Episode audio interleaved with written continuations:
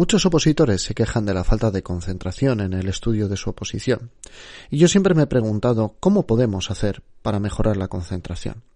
En el episodio de hoy no os voy a dar las claves porque todas las conocemos. Estudiar sin el teléfono, en un ambiente tranquilo, ponernos unos cascos que nos interrumpan lo menos posible. Lo que sí que quiero en el día de hoy es presentaros lo caro que nos sale distraernos en el estudio y concienciaros de lo importante que es enfocarnos adecuadamente. Así que sin más, vamos a empezar.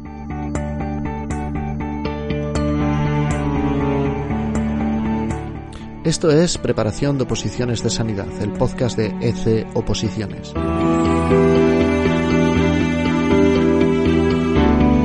Episodio 315. El coste de la distracción estudiando.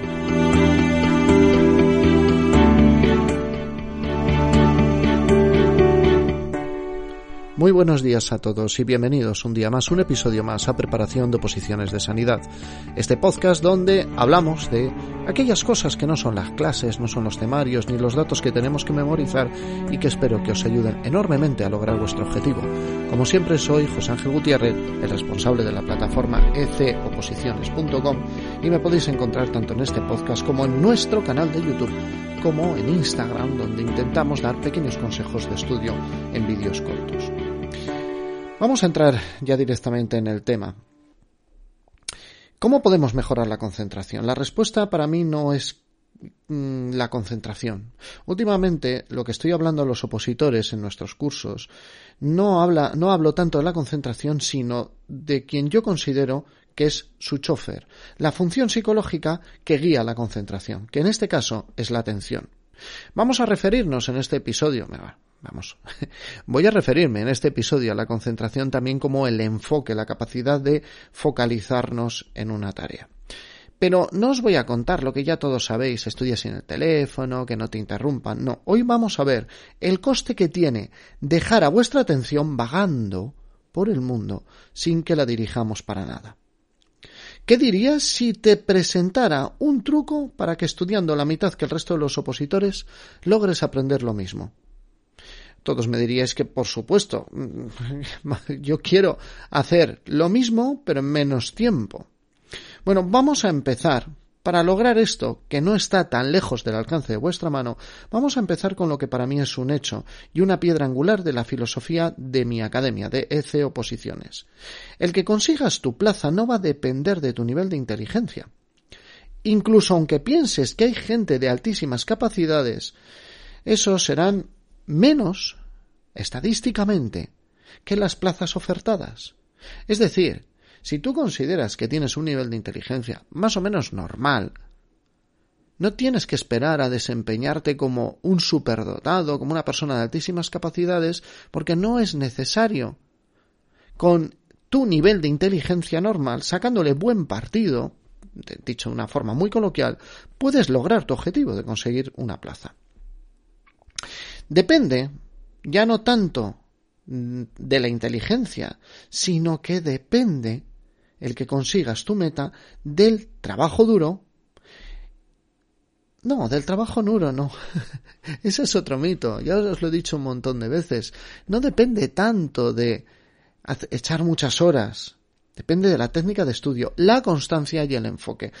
Para mí son los tres pilares en los que yo me centraría ahora como opositor, después de tantos años. Si volviera a opositar, y es lo que intento transmitir en mis clases, yo me centraría en técnica de estudio, porque nos puede ayudar la técnica a conseguir más con menos, la constancia, indiscutiblemente cuanto más constantes seamos, aunque sean pocas horas, es más fácil que consigamos nuestros objetivos y el enfoque. ¿Qué es eso del enfoque? Me encanta esta expresión, enfocar la atención. Porque así es como lo veo yo, como creo que mejor se entiende. La atención, nuestra atención, es un foco, un vamos, un potente foco de luz que nos enseña en las oscuridades de nuestra mente qué es lo más destacado. Tienes que pensar que tu mente es como una gran biblioteca o como una sala llena de pantallas. Pero solo puedes leer un libro cada vez o prestar atención una pantalla cada vez. La atención es la que nos enfoca en el libro, en la pantalla, en el que vamos a estar en ese momento. Creo que esta explicación así es bastante asequible y nos lleva de manera inevitable a una pregunta. Si es tan fácil saber lo que hace nuestra atención, ¿por qué nos distraemos con tanta frecuencia?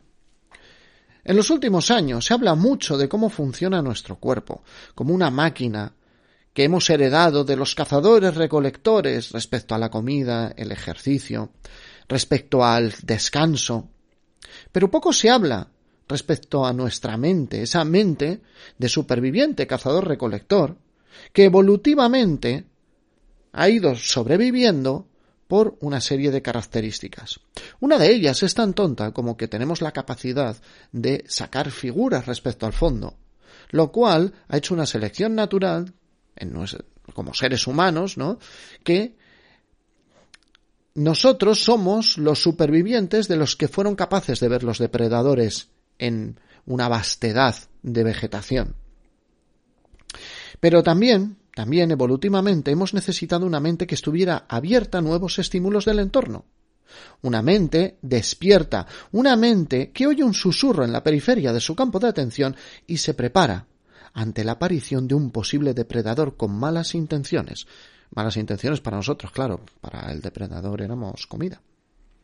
El problema actual es que el susurro ya no viene de un depredador. Ya no tenemos que utilizar esa capacidad evolutiva en el 99% de nuestro tiempo como una capacidad de supervivencia. Ahora, el susurro proviene de una corriente infinita de informaciones que nos dan unos tremendos chutes dopaminérgicos y que nos arrastran durante horas para no lograr nada. Entonces, ahora esperaríamos tal vez un oyente que, que, no haya estado atento al principio de este podcast, un montón de consejos para evitar las distracciones, ¿verdad? Pues siento, siento deciros, os lo dije al principio, que hoy no es ese día. Por dos razones. La primera, creo que a estas alturas todos los que pueden escuchar esto ya saben, o al menos intuyen, que pueden estudiar mejor si apagan el móvil, que pueden estudiar mejor si no están viendo la tele a la vez, que pueden estudiar mejor si están en un sitio tranquilo, que pueden estudiar mejor en un lugar donde no les interrumpan. Hoy no, no es el día de eso.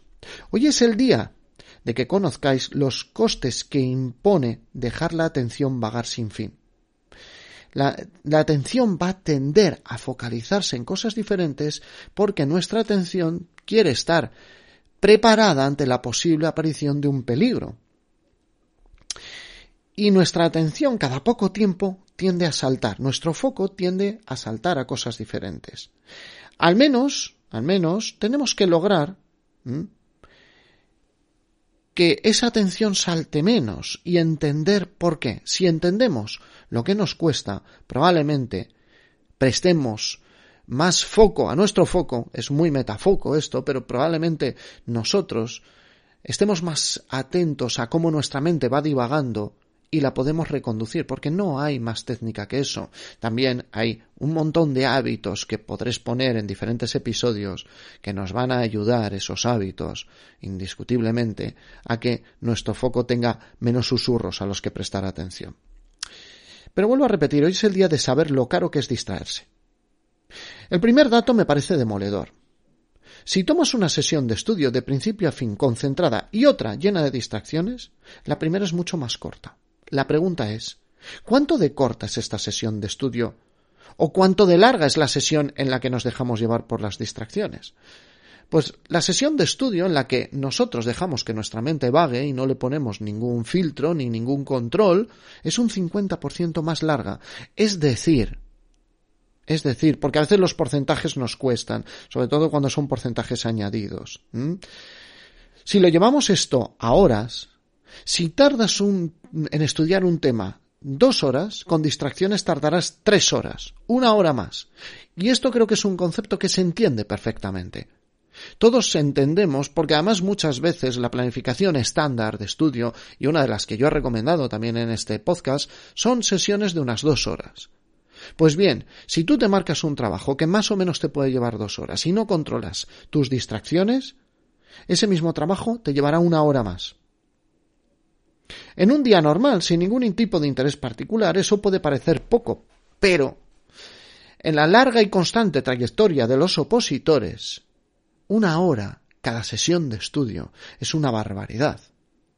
Un opositor que se marque estudiar o procesar cinco temas en una semana, más o menos a dos horas por tema, esto es algo totalmente ficticio. Los que ya seguís este canal o los que vais entrando, no todos los temas llevan dos horas, no todos los temas llevan el mismo trabajo, pero si tú te planificas un trabajo determinado y ese trabajo lo haces dejándote llevar por las distracciones, al final, tus cinco sesiones de dos horas se transformarán en cinco de tres horas, haciendo exactamente lo mismo. Es decir, que no es ni siquiera que dedicamos una hora a ver Instagram, a ver Netflix, a ver TikTok. No, no, no, no. Es que esa hora es de estudio, pero de un estudio muy superficial. De un estudio que es poco profundo. De un estudio que encima es de peor calidad. El principal costo al que nos sometemos con las distracciones es el malgastar el tiempo. Y eso se produce por una razón neurológica importante. ¿Por qué nos ralentiza tanto el estudio no estar concentrados? Pues fijaros, cuando estamos codificando información en un estado de mayor concentración, en un estado donde nosotros somos conscientes de que tenemos que forzar nuestro enfoque a mantenerse en el mismo sitio, dependemos más del hipocampo. Y tú dirás, ¿qué es eso del hipocampo? El hipocampo es como nuestro principal disco duro. Es uno de los elementos principales en nuestra memoria. Es decir, que si nosotros tenemos la conciencia de ese enfoque y lo logramos mantener en nuestra sesión de estudio, vamos a conseguir un enfoque más profundo, ya me habéis oído hablar en diversos episodios del trabajo profundo, y lo que es más, vamos a conseguir que se fijen más conceptos en nuestra memoria. Y todo es porque le damos tiempo al hipocampo a procesar información. No estamos saltando, no estamos en, un modo totalmente amigdalino, saltando, saltando, sin llevar nada a corteza cerebral. Estamos enfocados y eso que cuesta y que daré en otro episodio los tips correspondientes, los consejos para que mejoréis vuestra concentración, eso cuando no prestamos el suficiente cuidado a nuestra atención, vamos a pagar en tiempo de estudio.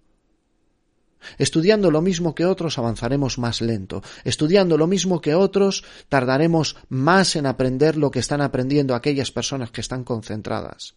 Y si lo que hacemos es, en vez de marcarnos objetivos de tiempo, es objetivos de logro, vamos a emplear más tiempo. Y lo vamos a emplear de manera más superficial. Os voy a contar una anécdota, parece que no tiene que ver con el estudio, pero sí que tiene que ver. Yo soy un gran cinefilo. No soy un experto, no me malinterpretéis, no soy un experto. Soy un gran cinefilo. A veces cuando hablamos con compañeros de trabajo de películas o de algunas series, no veo muchas, las selecciono muchísimo porque, lógicamente, empleo más tiempo en preparar estos episodios en el estudio, en la elaboración de los guiones o de los esquemas que sigo y en, promocionarlos en redes sociales que en ver series. Ese es eh, mi objetivo personal, no es ir adquiriendo un bagaje como televidente o, o serie evidente. Pero cuando veo algo lo veo con toda la atención que puedo. ¿Por qué? Porque me gusta ver cómo son los planos, me gustan las conversaciones, las interpretaciones. Si no me gusta, lo dejo de ver. Muchas veces hablando con compañeros me dicen, es que, ¿qué memoria tienes? No, no es una cuestión de memoria, es una cuestión de que yo no estoy viendo una película y mirando el teléfono a la vez. Yo no estoy viendo una película y pensando en otra cosa. Y si en algún momento, pues porque a veces pasa, porque estoy muy fatigado, me duermo, bueno, pues volveré para atrás, intentaré enterarme o tal vez tengo que volver a ver la película. La cuestión es que si nosotros ponemos intención en hacer algo, nuestra memoria va detrás. Nuestra memoria nos da un rendimiento que es insospechado y solo tenemos que tener intención de enfocarnos. Recapitulando y acabando este episodio, quiero señalaros, por favor, la importancia que tiene que tengamos intención en enfocarnos, en concentrarnos. Y la parte de la intención es terriblemente importante. Ya hablaremos en otros episodios de pequeños consejos, pequeños cambios que hacen que esto sea muchísimo más fácil. Pero solo quiero que os quedéis con un dato. Si queremos sacar la plaza, no es una cuestión de horas, es una cuestión de técnica, constancia y concentración. Y la concentración, el mantener nuestro foco de atención, porque la concentración es como esa fuerza en la que ese foco que se quiere bambolear, que quiere cambiar de sitio, tú lo aguantas. Es como si fuera una cometa que cada brizna de viento que cambia quiere seguirla y tú lo que haces es dirigirla continuamente. Por eso, por eso, las sesiones de estudio, las sesiones de estudio que estamos aguantando ahí nuestra concentración y ojo, tampoco os desesperéis, no cuesta tanto, es una cuestión, ya os digo, de intención y pasado un tiempo luego ya cuesta mucho menos mantenerla.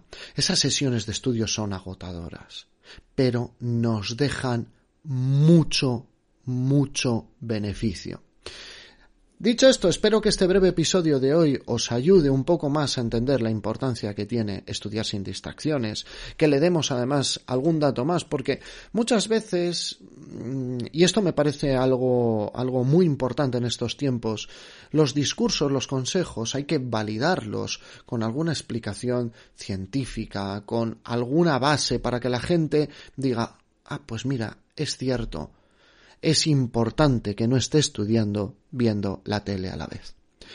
Como siempre, si este episodio os ha gustado, os dejo por favor, mm, os pido para que aquellos de vosotros que, algún día ya no seáis opositores porque saquéis la plaza, os pido por favor pues una valoración de 5 estrellas en Apple Podcast, un me gusta en iVoox, corazoncito en Spotify y recordaros que en esta temporada ya llevaremos, cuando salga este episodio, pues aproximadamente dos meses de vida de nuestro club. Vamos a sacar varios clubes a lo largo del año y hemos empezado por el club de TECAE, un club que vais a encontrar que todas las semanas vamos a subir un vídeo comentando preguntas actualizadas de oposiciones, especialmente preguntas difíciles y preguntas que nos van a ayudar a afrontar posibles preguntas complicadas el día de nuestra oposición. Dicho esto, me despido. Os agradezco enormemente que hayáis escuchado este episodio y nos vemos en el episodio siguiente donde os lanzaré un pequeño reto. Muchísimas gracias por estar ahí y nos escuchamos la siguiente semana.